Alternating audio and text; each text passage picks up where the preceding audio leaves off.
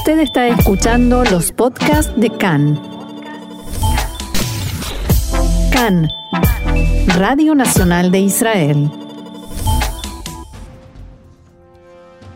Elecciones 2021.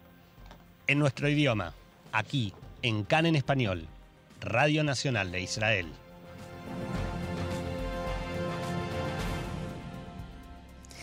Bien, y es momento de política. Ya estamos a casi dos semanas de las elecciones, 16 días para las elecciones, nada más. Y el eh, primer ministro Netanyahu atacó en las últimas horas al asesor letrado del gobierno Abihai Mandelblit, esta vez porque se opone al programa de ayuda económica que creó junto al ministro de Hacienda Israel Katz, debido a que lo considera economía de campaña electoral. En el marco de una visita que hizo a un café en Jerusalén, Netanyahu explicó la situación desde su punto de vista y dijo ante los presentes, dicen que es economía electoral, ¿no tienen vergüenza de negarnos algo así? A continuación, Netanyahu pidió a los dueños de comercios que salgan a manifestar frente al Ministerio de Justicia si no se aprueba el plan para incentivar a los trabajadores a regresar a sus empleos. Abro comillas, tenemos un plan para incentivar a los empleados a que regresen. Los asesores legales y los Gantzim, por Benny Gantz en plural, los Gantzim de todo tipo no lo dejan avanzar. Si no lo aprueban, vengan con todos sus amigos a la calle Saladino, en Jerusalén, donde se encuentra la sede del Ministerio de Justicia, decía Netanyahu. El dueño del café le respondió, si usted dice que allí está el problema, llegaremos también hasta ahí. Funcionarios de alto rango del sistema judicial criticaron los comentarios de Netanyahu en declaraciones a distintos medios y dijeron que nos recuerda las imágenes de la irrupción de los manifestantes al Capitolio en Washington. En un comunicado de prensa, el asesor letrado Abihai Mandelblit aclaró que el borrador del programa de incentivo a los trabajadores a regresar a sus empleos y todos los documentos necesarios fueron entregados al Ministerio de Justicia recién este último fin de semana. El ministro de Justicia, Benny Gantz, escribió en su cuenta de Twitter, y abrimos comillas otra vez. Vivi, esto es una mentira. Recién el jueves pasado entregaste un borrador muy parcial del proyecto de ley al asesor letrado del gobierno que está trabajando en él ahora mismo, después de un mes de que te negaras a entregarlo. Tu llamado para que el público acuda al Ministerio de Justicia es peligroso y roza la instigación. Gantz instó a Netanyahu a retractarse de inmediato y advirtió, si se producen imágenes como las que vimos en Estados Unidos, aquí en Israel, en el Ministerio de Justicia, tus manos estarán manchadas de sangre.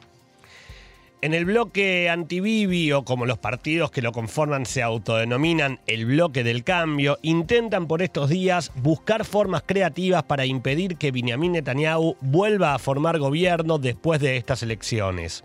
Todo parece indicar que ahora quieren abrir ese camino a través de los partidos ultraortodoxos, Roxana.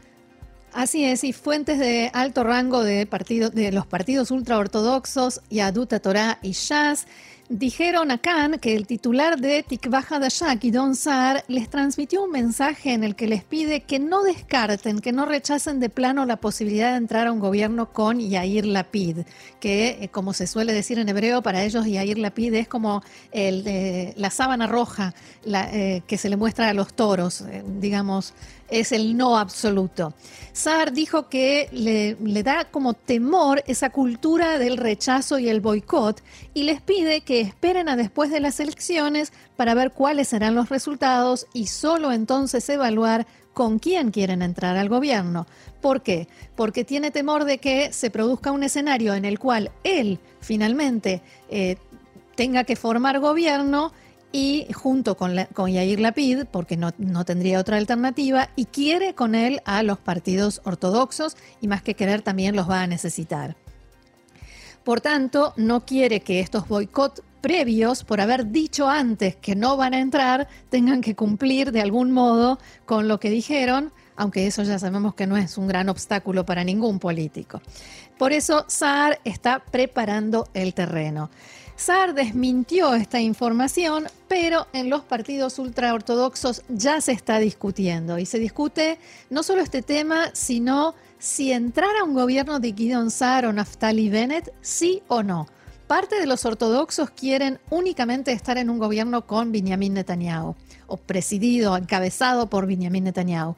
Pero hay otras voces, parlamentarios que dicen que si Netanyahu no consigue la mayoría necesaria para formar gobierno, hay que evaluar seriamente la posibilidad de entrar a una coalición de Saar o Bennett y dicen que hay que dejar abiertas todas las posibilidades. Y ahora, ¿cómo se ve esto desde el Likud?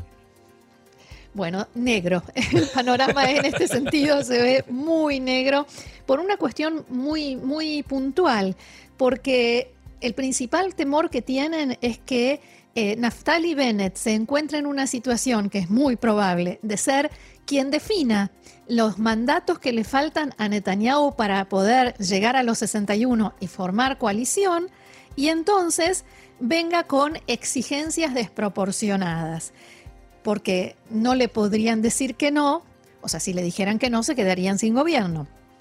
Además de exigir la rotación en el cargo de primer ministro, que es algo que ya se da por sobreentendido, que está clarísimo que va a ser así, el temor en el Likud, y es un temor en base a indicios que ya tienen, es que Bennett y su partido Yamina exijan un gobierno equitativo, tal como el que tiene ahora Netanyahu con Benny Gantz.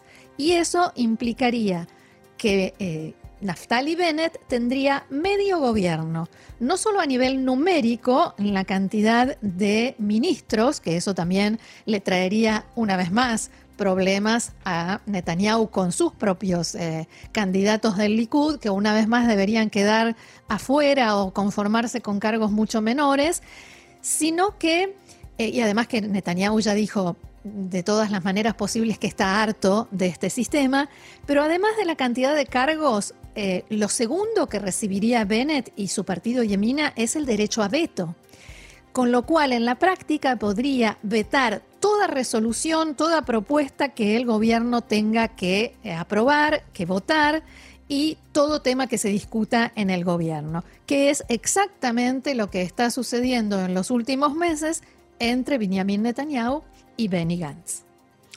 Desde Yamina reaccionaron a este informe con un mensaje que decía, textuales palabras, es increíble que en momentos en que hay un millón de desocupados y casi 6.000 muertos por coronavirus, en lugar de ocuparse de las necesidades del país, el gobierno fracasado del Likud continúa ocupándose de política mediocre y mentirosa, Roxana.